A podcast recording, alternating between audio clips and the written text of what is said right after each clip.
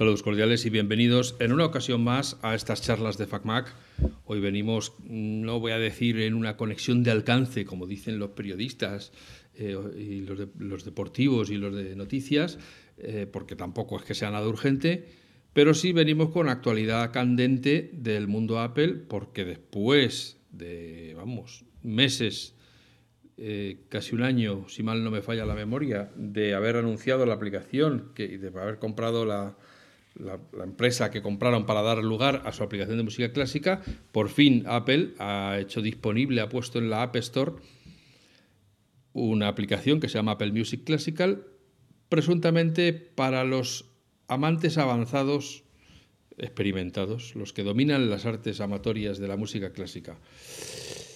Yo lo empiezo por decir que como buen analista mm, no tengo ni idea y yo le dije a nuestro invitado Emilio Que yo pensaba que iba a ser una suscripción de pago. Pues no.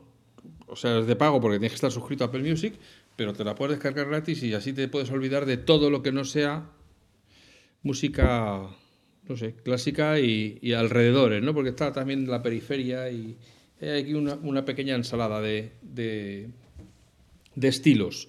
Así que, tal y como prometimos en su día cuando vino por última vez a nuestro podcast, hoy ha vuelto Emilio Cano, Emilcar, a hablar con nosotros específicamente, y esta vez sí que nos vamos a tener al guion, de la aplicación Apple Music Classical, que él como experto o como conocedor de la música clásica antigua, pues eh, habrá ya seguro escamondado hacia arriba, hacia abajo y a derecha y a izquierda.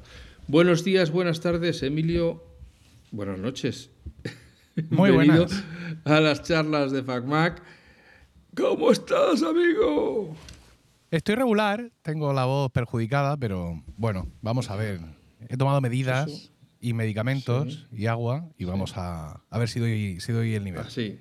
Yo creo que deberías hacer como, la, como se dice que hacen los rusos, que empiezan las comidas manchándose a posta para luego ya vivir tranquilo. Y yo creo que deberías echarte ya unas toses para que la gente las oiga y diga, ah, vale, sí, es la tos de Emilio, que está malito. Así que normalmente lo digo al final, pero hoy ya lo voy a decir al principio. Muchas gracias, Emilio, por encontrar este hueco, por sacrificar tus cuerdas vocales, esas a las que tanto debes y que tanto te han dado, ah. eh, por venir a hablar con nosotros. Un placer siempre. Así que, oye, vamos a ver. Apple Music Classical. Me imagino que te pusiste la alerta que daba Apple eh, para que se descargara automáticamente en cuanto estuviera disponible y ya te la has recorrido, has transitado por los diferentes paneles. Sí, sí, sí, efectivamente. Desde la primera hora de la mañana, mm, primera hora de la mañana en, mi horario mm, español, que es una cosa que me sorprendió, porque esperaba que, como por ejemplo ocurre con las actualizaciones de iOS, la aplicación no estuviera disponible hasta esa hora de nuestra tarde en la península, en la que allí en California están dispuestos, pero no, estaba disponible de primera hora. Y efectivamente, como dices, sí he tenido tiempo de, darle un repaso y de trabajarla mucho y de, bueno, y de usarla en el día a día, que en definitiva es cuando este tipo de aplicaciones demuestran realmente lo que tienen. ¿Y la primera valoración es?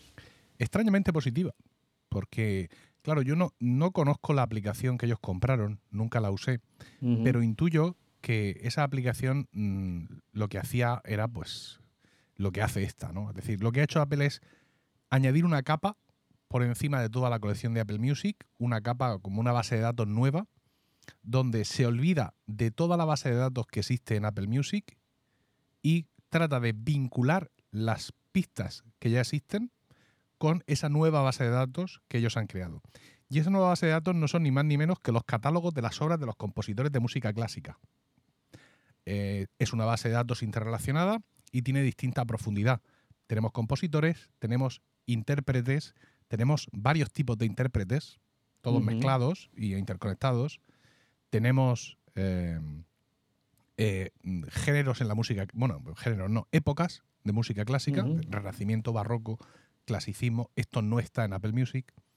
Y luego lo más importante de todo, con muchísima diferencia, es que tenemos las obras en sí. Aquí es, digamos, donde viene la gran diferencia. Es decir, tú puedes buscar en Apple Music Classical la novena sinfonía de Beethoven.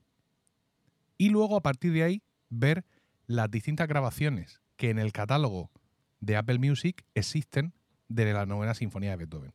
Y esta es la clave absoluta de todo esto, ¿no? Es decir, que tú realmente ya estás pudiendo navegar por obras y no navegando por, una, por un constructo que es artificial para la música clásica, como son los discos y pues la forma de los intérpretes, porque ¿quién es el intérprete de la novena sinfonía de Beethoven? De un disco que tengo yo aquí detrás, ahora mismo que lo saco y pone novena sinfonía de Beethoven. ¿Quién es el intérprete? ¿Es el director? ¿Es la orquesta? ¿Es el coro? Porque la novena sinfonía tiene un último movimiento que es coral, que tiene un coro y cuatro solistas, soprano, alto, tenor y bajo. Claro, eh, Apple Music no está preparada para esto. Y en muchas ocasiones pues nos vemos que en ese campo de intérprete aparece media familia.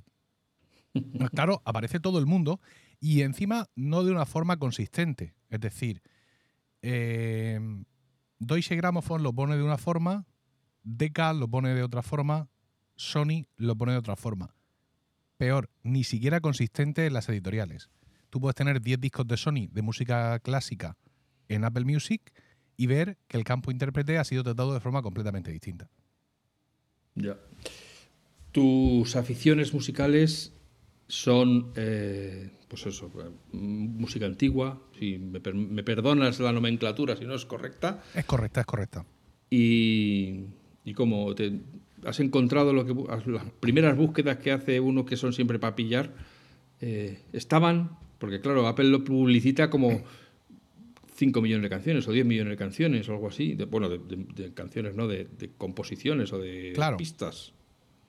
Esa también es otra diferencia. Para, en Apple Music todos son canciones y a uno se le parte el, arma, el alma perdón, cuando dicen que el primer movimiento de la quinta sinfonía de Mahler es una canción. Pero oiga, un poco de respeto. Eh, es cierto que incluso en Apple Music, y esto es algo heredado de iTunes, tienes un par de campos especiales para la música clásica. Tú cuando estás editando los metadatos a mano de ese disco que has ripeado tú, o incluso del que te acabas de descargar de Apple Music, tú puedes decirle, esta es una obra y estas pistas son los movimientos de esa obra. Y eso es algo que visualmente tiene un efecto cuando estás delante mm, del Mac, por ejemplo, y lo estás viendo. Pero en última instancia, las pistas siguen siendo canciones. Sin embargo, aquí lo que vemos es algo completamente distinto. Aquí la obra está por encima de todo. Tú puedes seguir bajándote, entre comillas, o buscando un disco y escuchando el disco completo, pero ese disco está separado por obras y Apple Music Classical sabe qué obras son. Te voy a poner un ejemplo. Además, un ejemplo que cobra mucho más sentido en, otros muchos estilos de música, pero en la música antigua. Las obras de música antigua son cortas de las obras del Renacimiento, pues por ejemplo, una misa, que es una obra coral que tiene generalmente cinco movimientos, eh, son 25 minutos. Con lo cual, cuando tú compras un disco de música del Renacimiento, si es música sacra, imagínate, puede llevar una misa y tres piezas sueltas.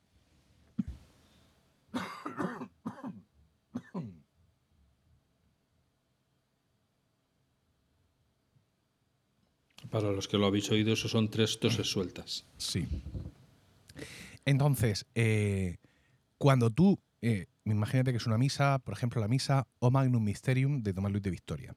Cuando tú estás navegando por el catálogo de obras y tú buscas misa O Magnum Mysterium, te van a salir todas las grabaciones de esa misa que hay en el catálogo de Apple Music.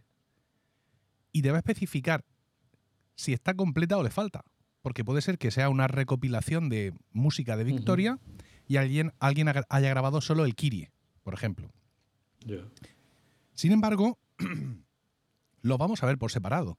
Y cuando yo le digo guardar esta grabación dentro de Apple Music Classical, no me va a grabar el disco entero, sino solo las pistas que corresponden a esa obra. Y eso es un cambio muy importante con respecto a lo que teníamos antes. Ya.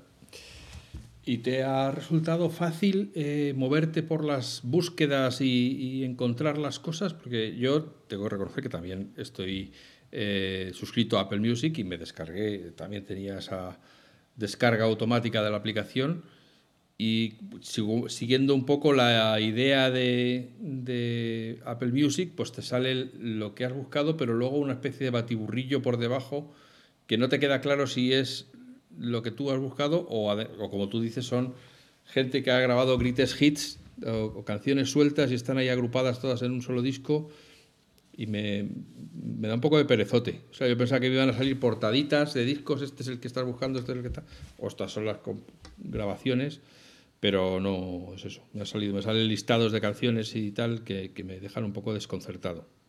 Claro, porque tú ya no estás buscando discos per se, porque los discos en general pueden abarcar una obra o muchas obras. Incluso en el caso de música romántica, ¿no? Estamos hablando aquí de la sinfonía no sé qué de Beethoven o de Mahler y puede haber un disco que recoja únicamente la sinfonía, pero puede haber un disco donde haya una sinfonía de Brahms, un pequeño concierto para cuerda y tres de sus piezas corales o sus leads para bajo y piano. Entonces el concepto de obra está por encima de todo. Y tú ya todos los movimientos que haces en cuanto a la búsqueda de intérpretes, de coros, de orquestas, de obras, se hacen al margen de la, de la tu librería de Apple Music, porque a fin de cuentas en Apple Music es un grandísimo catálogo del cual tú descargas algunas obras, algunos discos a tu librería para tenerlos más a mano. Pero esto es un residuo de lo que son nuestras colecciones físicas en la estantería. Si está todo en Apple Music, ¿por qué tengo yo que estar añadiendo no sé qué a mi biblioteca? ¿Para acceder más fácilmente? Pues sí, seguramente. Pero Apple Music Classical rompe con esto. Es decir, si yo pongo, por ejemplo, que la cantata 198 de Bach es la guardo como favorita, eso se va a ir al listado de obras de Apple Music Classical. Me va a permitir ver cuántas grabaciones de esa cantata existen en el catálogo de Apple Music y escucharlas, si yo quiero. Y coger una, dos o trescientas de esas grabaciones y guardarlas como favoritas y que se queden también en el apartado grabaciones de Apple Music Classical. Pero nada de todo esto que yo acabo de decir tiene repercusión en lo que conocemos hasta ahora como mi biblioteca de Apple Music. Si yo vuelvo a la aplicación de Apple Music, no voy a ver nada de esto que he hecho en Apple Music Classical, a no ser que yo, acaso hecho, pulse, busque y pulse el botón más que sí añade unas pistas concretas o un disco entero a mi biblioteca. Claro, porque una de las cosas que, hemos comentado en, un podcast que, grabamos Juan y yo es que las composiciones individuales no se pueden añadir, no se pueden marcar como favoritas. Ahora que lo has dicho tú, he visto que tiene que ser toda la obra. Tú puedes marcar un disco como favorito, haciendo, eh, tocando en los tres en los tres puntitos de arriba. Así puedes decir marcar como favorito. Pero si tú entras en una obra, yo por ejemplo, tal y como decíamos en el en el podcast con Juan, estoy en, una de Biedrige Smetana, en Mablast, en mi patria. Entonces, si yo entro en el tercer movimiento, la tercera composición, que se llama Sarka, pues ahí ya no me sale solo añadir a la biblioteca, añadir una playlist o mostrar el álbum. Entonces, bueno, pues hay, hay esa diferencia de que sea añadir álbum como favorito, pero no puedes añadir una composición concreta. Un movimiento concreto. Un movimiento concreto porque el, concepto es la obra. Pero una vez más, aquí nos damos cuenta de eh, otra cuestión, y es que se han metido en un fregado de narices con todo esto. Porque todas las de Smetana, yo te he puesto a Mahler, a Beethoven como ejemplo, y son autores, son autores modernos, entre comillas. Aunque Beethoven lleva muchos años muerto, pero existen, existe una edición de las obras completas de Beethoven. Y, la, y Beethoven, su música, es clásica en cuanto a su composición. Una sinfonía, todos sabemos los movimientos que tiene. Un lead, sabemos lo que es. Un concierto, sabemos lo que es. Son obras preestablecidas que dicen, mire, esto es una cosa que se compone de estos movimientos. Y ahí mm, Apple no tiene que mm, mm, rascarse la cabeza, simplemente tiene que ir al catálogo oficial de las obras completas de Beethoven, ver el número de catálogo, que es algo que también está metido en Apple Music Classical y que ya te estalla la cabeza cuando ves que han llegado a ese nivel de detalle, y busca todas esas grabaciones a mano. Alf, esto no hay manera, no hay chat GPT que te resuelva esto. Es decir, esta gente ha tenido que hacer, que emparejar eh, definición de la obra, entrada de catálogo con conjunto de pistas a mano. No hay, insisto, repito, manera humana de hacer esto. Bueno, no, no existe manera eh, técnica, mecánica, automática de hacer esto. Porque además yo ya he comprobado que son increíblemente eh, específicos. No es el caso, no quiero poner un ejemplo que le cuesta a los oyentes entender, sin ánimo de minusvalorar sus conocimientos de música, pero la novena sinfonía son cuatro movimientos. Lo normal es que tú te los encuentres en cuatro pistas en cualquier disco. Imagínate que hubiera algún enloquecido que en vez de hacer cuatro pistas hace una única pista. Eso no pasa con la música de Beethoven, pero sí puede ocurrir con la música antigua. Bien, pues en Apple Music Classical se dan cuenta de esto.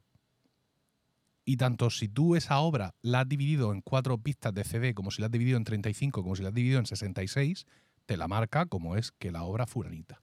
Esto ya te digo, en música antigua, música barroca incluso es más fácil de encontrar. Yo el otro día ponía el ejemplo de Membra Jesu Nostri, que es un, oratorio de Buxtehude, un compositor alemán.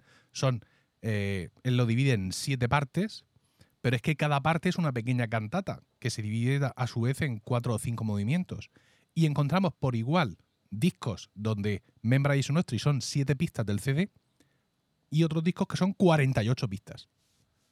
Bueno, pues Apple Music Classical ve a través de esto. ¿Cómo? Porque es a mano. Porque hay un tío o una tía o los dos que han ido clic, clic, clic, clic con el ratón, ¿sabes? Haciendo, arrastrando pistas aquí, aquí, aquí, aquí, hasta que se han pulido todo el catálogo. ¿Por qué no están muertos todos ahora mismo? Pues porque, claro, no han podido implementar, y, es normal, todo el catálogo de todos los compositores. Eh, es relativamente fácil en compositores modernos saber, saber cuál es su catálogo de obras. Incluso algunos compositores pueden tener un número de obras relativamente modesto, comparados con otros.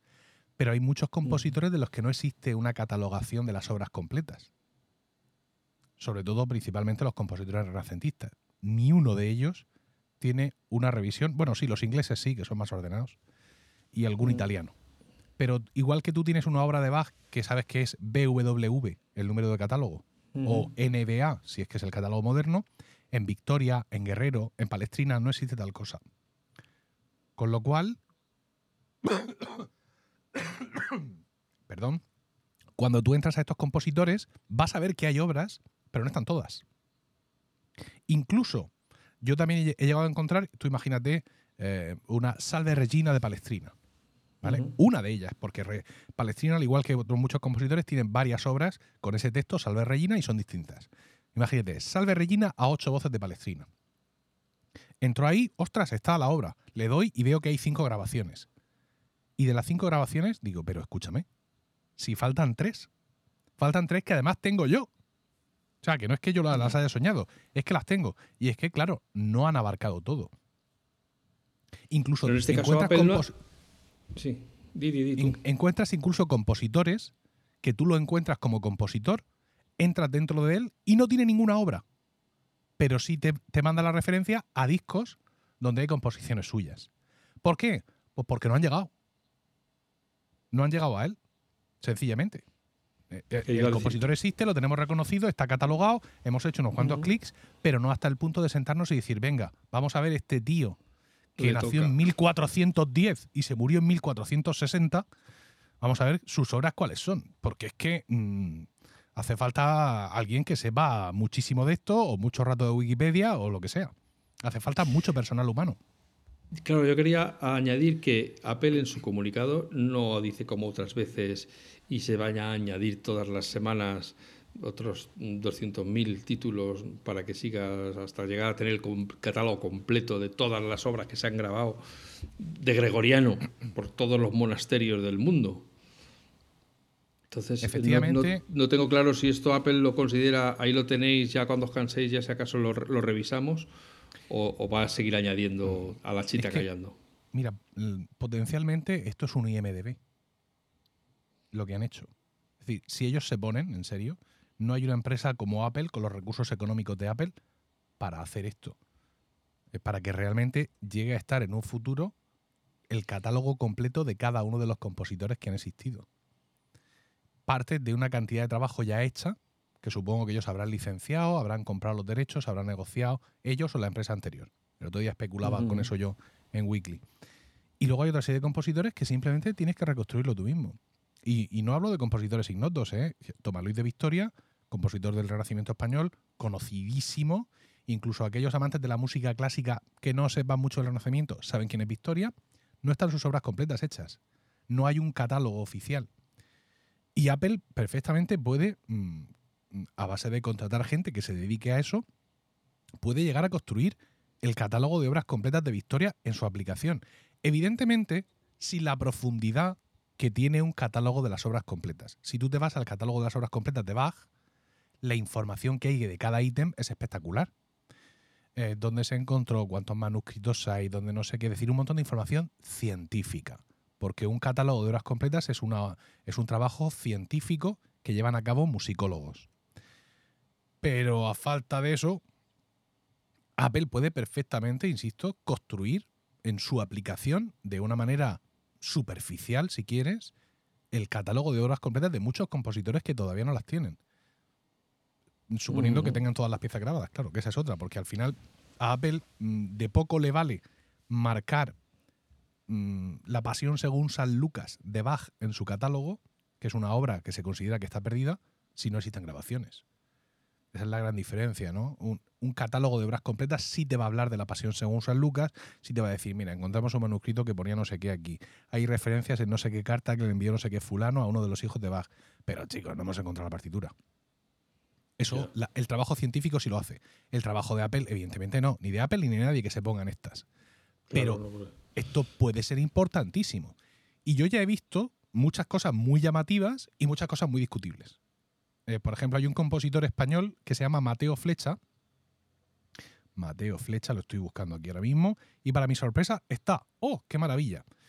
Solo hay un Mateo Flecha, cuando en realidad hay dos, el viejo y el joven. Pero bueno, no me voy a meter en esto. El que han puesto aquí es el viejo. Y eh, Mateo Flecha, el viejo, ah, tiene 18 obras. Que podría ser perfectamente todas las obras que tiene Mateo Flecha el viejo, porque no era un autor muy prolífico. Sin embargo, veo aquí cosas que dices tú, no, esto no está bien. Por ejemplo, han puesto algunas obras que en realidad son fragmentos de otras obras. Han puesto aquí una obra que se llama Din Bueno, pues el Din son dos páginas de otra obra, de otra obra que se llama La Bomba. ¿Y la bomba qué es? Es un estilo de obra que se llama ensalada. Igual que existen las sinfonías y existen las misas y existen los conciertos, existen las ensaladas. Y Mateo Flecha era un compositor de ensaladas, un estilo de música muy apreciado en el Renacimiento pero en su listado de obras no aparecen las ensaladas, una por una. Aparece como una, una única obra que se llama Las ensaladas. Esto es como si tú entraras en Beethoven y te aparecieran las sinfonías. Oiga, ¿cómo que las sinfonías? Son nueve, póngala usted por separado. Pero si esta es toda la queja que yo tengo que plantear de Apple Music Classical, o sea, esto es, mm, digamos, esto es un nivel de friquismo extremo. Evidentemente. ¿A quién le tengo yo que pedir esto y exigírselo? A Apple Music Classical. Pero si esta es toda mi queja, mm, la doy por satisfecho. Pero, coincido contigo, no veo un botón donde me diga reportar, informar, engrandecer. Porque, vamos, colgados como yo, conmigo a la cabeza, estaríamos dispuestos a, meter metadatos aquí como si no hubiera un mañana. Yo dije en Emil Cardelli, cuando hablé de esta, de esta de Apple Music Classical, 25 minutos de chapa que le di a la gente. Pues, más o menos lo que te vas a llevar tú, querido oyente. No te pienses que, que, mi estado de mm, vocal me va a impedir machacarte. Yo dije, por fin un trabajo en Apple que yo me gustaría hacer. ¿Sabes? Un trabajo para el que estoy cualificado, evidentemente, porque me gustaría ser jefe de la división de hardware, pero no me da. Estar en las tiendas, pues sí, ¿por qué no? En un momento dado tienes o aquel, pero mm, pero esto, que me digan, ponte aquí y empieza a unir pistas que tenemos en Apple Music con las horas del catálogo. Y si no están, creas tú la entrada. Gruesos lagrimones caen por mis mejillas. Que es como una Wikipedia, pero, sí, sí, con, sí. con los Wikicommons allí, todos, todos juntitos. Sí. Y es una cosa maravillosa. Es una cosa maravillosa. Eh, ¿Qué es lo que ocurre? Hay cosas que no funcionan bien. Venga, entonces tú te vas, buscas un intérprete ¿no? Eh, digamos que ahí en la opción de explorar tienes catálogo, playlist e instrumentos. En catálogo tienes compositores, periodos, géneros, o sea, mm, qué maravilla. Porque en géneros hay poca cosa, pero música vocal, obras escénicas. En obras escénicas te vas a encontrar las óperas, evidentemente, pero también otros formatos como la zarzuela. Instrumentos solistas, música cinematográfica, porque las bandas sonoras de contemporáneas están aquí. O sea, tú buscas Hans Zimmer como compositor y aparece. Lo cual me parece un grandísimo acierto, realmente. Entonces tú, por ejemplo, tú quieres añadirte un solista que te gusta mucho o una orquesta que te gusta mucho o algo de eso, y cuando luego te vas a tu biblioteca, al apartado artistas, pues lo mismo está bien que lo mismo no está bien. Lo mismo, en vez de añadirse ese artista, se ha añadido el director de ese disco donde estaba, donde tú le has hecho tap. Estos son, son cosas, digamos, de lo que es el funcionamiento de la aplicación como aplicación. Pero a nivel de todo lo demás, yo no me esperaba esto. De hecho, yo tenía. Porque, claro, seguramente esto estaba en la aplicación inicial o, o, quería estarlo. Y aquí la clave es que la aplicación inicial, si realmente jugaba a esto, a emparejar catálogos existentes con catálogo de Apple Music, la otra aplicación no podía hacerlo bajo ningún concepto, porque le faltaban le faltaba acceso. Solo podía hacerlo a, nivel local. Claro, le solo podían hacerlo a nivel local en tu dispositivo. Pero en ningún sitio más. Sin embargo, aquí se está haciendo a nivel base de datos. Y es una cosa absolutamente maravillosa, que yo realmente no esperaba. O sea, que tú crees que esto sí que le va a traer a, a Apple nuevos suscriptores simplemente por la vía de la música clásica. Sí, sí se enteran. Y aquí vamos, mira, con una cosa que en estos tiempos es muy habitual en, las, en las empresas que ofrecen contenido bajo demanda. Netflix, Disney, HBO, etc. Muchas de estas empresas fallan a la hora de trasladar a los usuarios el contenido que tienen en sus catálogos. Por ejemplo, Disney Plus, pues te anuncia mucho el, Mandalora, el Mandaloriano, en las cosas de Marvel y tal, pero tiene en su catálogo series, no series antiguas, ¿eh? series vigentes buenísimas que por lo que sea no difunden. Entonces, el, mm, digamos, el, el, amante de la música clásica, yo entiendo que hace tiempo que ha desistido de todo esto. Está usando Spotify o está usando esto o lo otro, pero con cierta desgana, porque le cuesta mucho mm, realmente encontrar lo que quiere y escucharlo por no decirte los altavoces. Ya. ¿Cómo le digo yo a, uno, a un altavoz que sea, oye, Lola, quiero escuchar la cantata 198 Las Fürstin noch ein Strahl de Bach? Versión de Gardiner, porque tengo en mi biblioteca de Apple Music, no quiero que te vayas a ningún lado, no. Yo añadido a esa biblioteca tengo tres versiones distintas. O sea, es absolutamente imposible. Entonces, yo entiendo que el, aficionado a la música clásica está ya escarmentado de que la ciudad no es para él y que, pues sí, por ahí se puede meter un día a Spotify que le apetece, busca algo, medio lo encuentra y le da el play. Pero como su colección de discos de toda la vida, no hay nada porque ahí él sabe lo que tiene y va a la mano. Pero con Apple Music Classical ahora vuelves a tener esto, vuelves a tenerlo todo a la mano. Vas a tener que hacer un gran trabajo marcando favoritos. Pero aunque no los tengas todos marcados, cuando tú quieras buscar algo, ¿no? Cuando a ti te apetezca escuchar no sé qué, vamos a no, a no seguir, a, olvidarnos de las recomendaciones y de la lista de reproducción que vuelven a estar espectaculares. Vamos a olvidar, a pensar simplemente en que yo quiero escuchar no sé qué sonata de Chopin que se me ha puesto por Montera. Lo que la vas a encontrar a la primera y vas a encontrar 5, 6, 7, 8, 9, 10 versiones, algunas de las cuales no conocías. Pero Apple tiene que saber comunicar eso. Y tú en estas movidas tienes más experiencia que yo. Pero Apple muchas veces falla, por, raro que parezca, falla en estos apartados. ¿eh? Todos conocemos muchas funcionalidades de iOS, de macOS, de los distintos dispositivos que parece que son para iniciados, ¿no? Que no los conoce el gran público. Y aquí yo me temo que puede pasar lo mismo. Ya. Hombre, yo creo que aquí yo creo que aquí Apple juega con dos ventajas. Una, que es la única que con los suficientes recursos como para permitirse estas alegrías, decir, venga, vamos a meter aquí pasta, vamos a hacer algo que no. Pues eso, esto sería casi marcarse un Google. Venga, vamos a hacer algo gratis, teóricamente, vamos a dar la aplicación gratis, eh, aunque la gente tenga que pagar una suscripción, que podría acceder al resto de las canciones para, para los sobrinos y las sobrinas, ¿no? Y al que le guste la clásica, que no tenga que mezclarse con la chusma, pero eh, y entonces ese es el tipo de cosas que hacía Google de venga, se lo dio al mundo. aquí tenéis todo relacionado, enlazado, perfectamente etiquetado. Y como el único, de Spotify no está tampoco para estas alegrías, ni, ni, ni se lo va a permitir, eh, pues se correrá poco a poco la voz. Te iba a preguntar yo, eh, aquí me imagino que además vienen a ayudar casualmente todas las cosas que ha hecho Apple de la, del audio espacial y el audio sin pérdidas, que me imagino que en las cuestiones de la música clásica también habrá gente que se ha gastado los dineros en buenas cajas eh, amplificadoras y, un buen sistema de audio para poder apreciar en toda su belleza esas grandes composiciones. ¿no? Sí, pero te diría que incluso es lo de menos.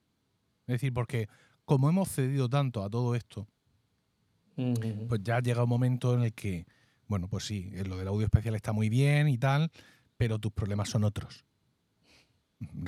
Mi problema es que no encuentro la cosa esta de Chopin porque hay siete grabaciones y cada uno la llama distinto y fíjate, hay muchas, muchas veces que en, música que tiene un título en, otro idioma, hay editoriales que te lo meten traducido al español y tú ya te puedes volver loco. O cosas que en alemán no sepas bien cómo se escriben. Una diéresis en un sitio distinto, mm, en una búsqueda convencional, te arroja cero resultados.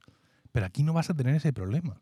Entonces, si luego además llego y es audio sin pérdida y no sé qué historia, y resulta que yo además tengo los chismes que necesito para escuchar eso, magnífico puede funcionar al revés. Es decir, ahora que puedo llegar a la música que quiero, ahora me voy a preocupar realmente por escuchar el audio sin pérdida.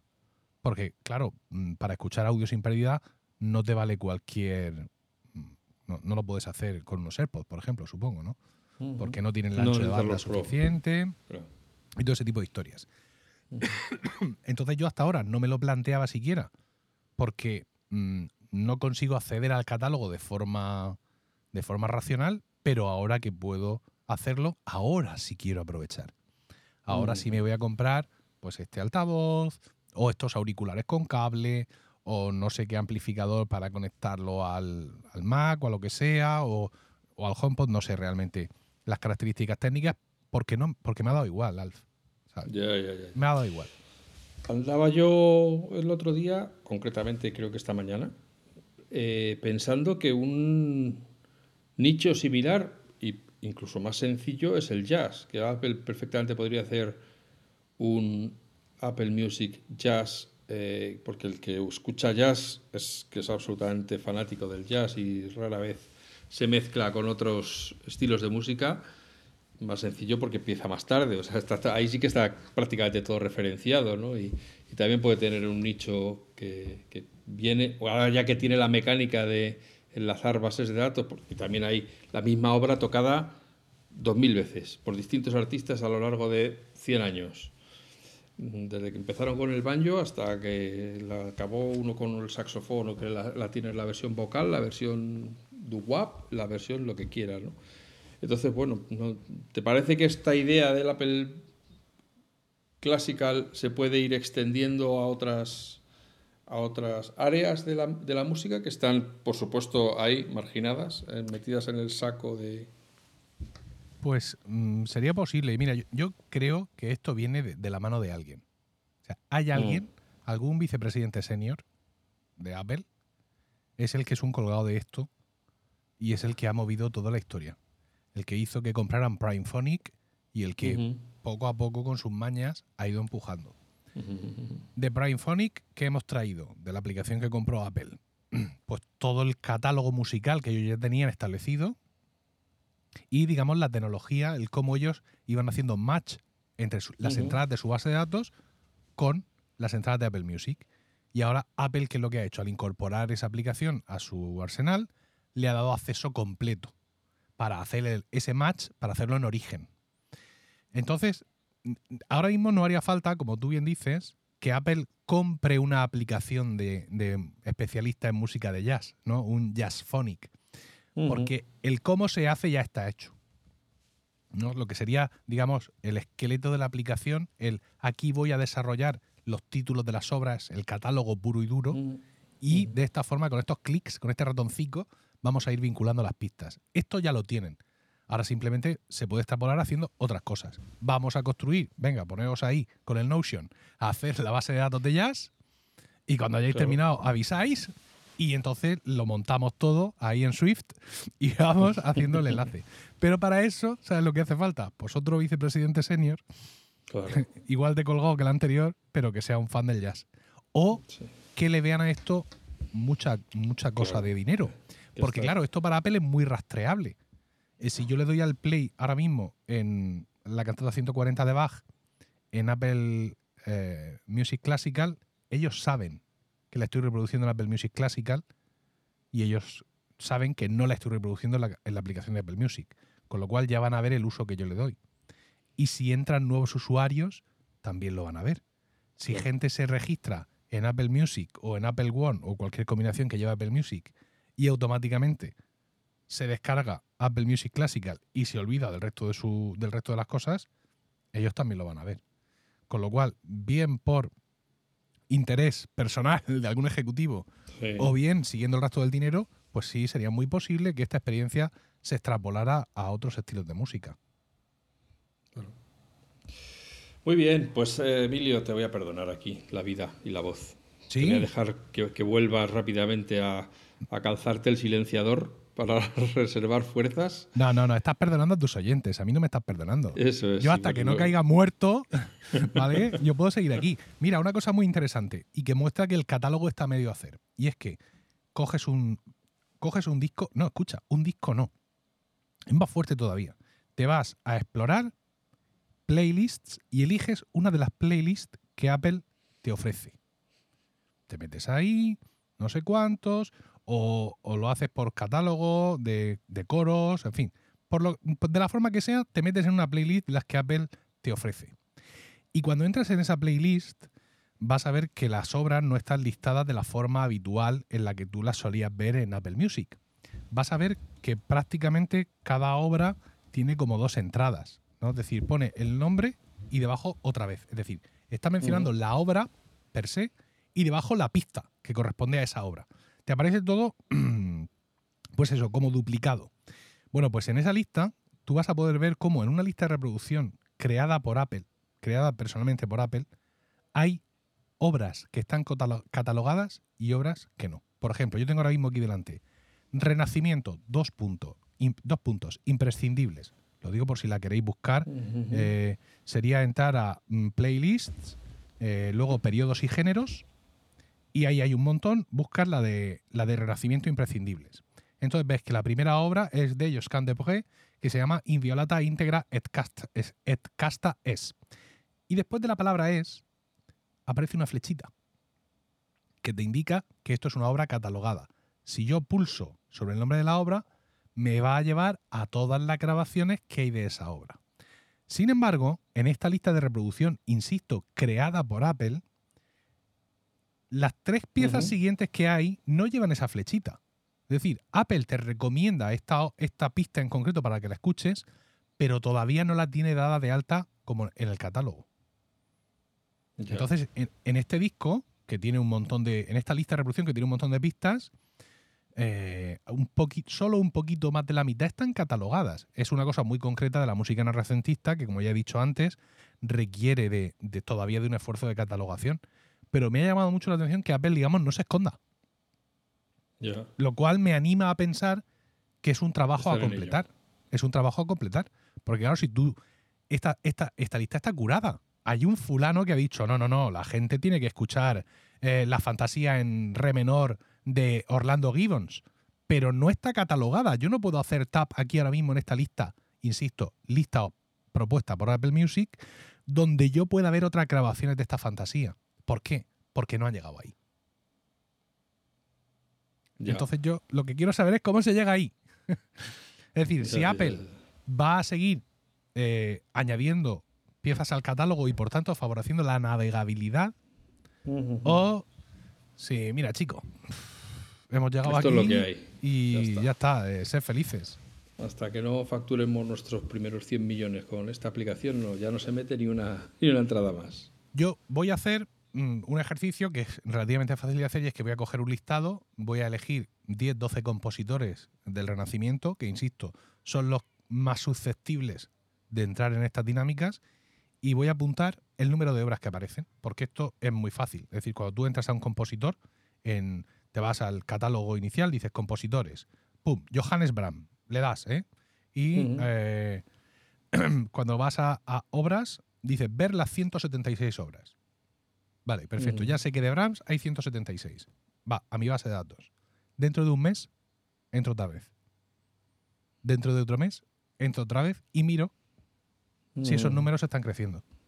Será la forma de descubrir si efectivamente esto es un trabajo en curso y le están dedicando eh, esfuerzos económicos y de personal, o si lo único que han hecho ha sido el catálogo que ya tenía PrimePhonic, vincularlo a nivel API a, Apple Music. Y aquí lo tenéis, que es más de lo que han hecho los demás. Y ahí también Hasta que nos salga alguien que pueda competir con nosotros, pues ya esto, con esto es suficiente. Sí. Jope. Bueno, pues nada, dentro de poco tenemos la conferencia de desarrolladores, así que esto va a estar entretenido con, las inteligencias artificiales y, las gafas esas inteligentes también. O sea que tendremos ocasiones de seguir hablando. te iba a preguntar, perdona, que es que se me... ¿Cómo es una... Y ya te dejo, de verdad, de la buena que ya te dejo. Eh, ¿cómo, es la buena forma de buscar en Apple Music Classical? Eh, que depende. salvo que quieras eh, el perpetuum móvil, vale, pues pones eso, pero, pero si quieres encontrar, yo qué sé, cosas, cosas. Pues yo me iría a las listas de reproducción. Porque navegar por periodos, por ejemplo, dices, quiero escuchar música barroca. Le das a barroco, te ofrece sí un listado de compositores populares y de obras célebres y últimos álbumes que se han añadido al catálogo, pero esto es como muy básico. Aquí no hay, no hay ninguna sugerencia así especialmente porque, claro, mm, compositores populares del barroco, Bach, Händel, Vivaldi, Vivaldi Parcel, Scarlatti, mm, tampoco hay que, ¿sabes? Pero sin embargo, en las listas de reproducción, Apple ya estaba haciendo un grandísimo esfuerzo en la lista de reproducción de música clásica que ofrecía Apple Music. Y yo me preguntaba, ¿cómo habrán creado estas listas? Pues claro, ahora ya lo sé.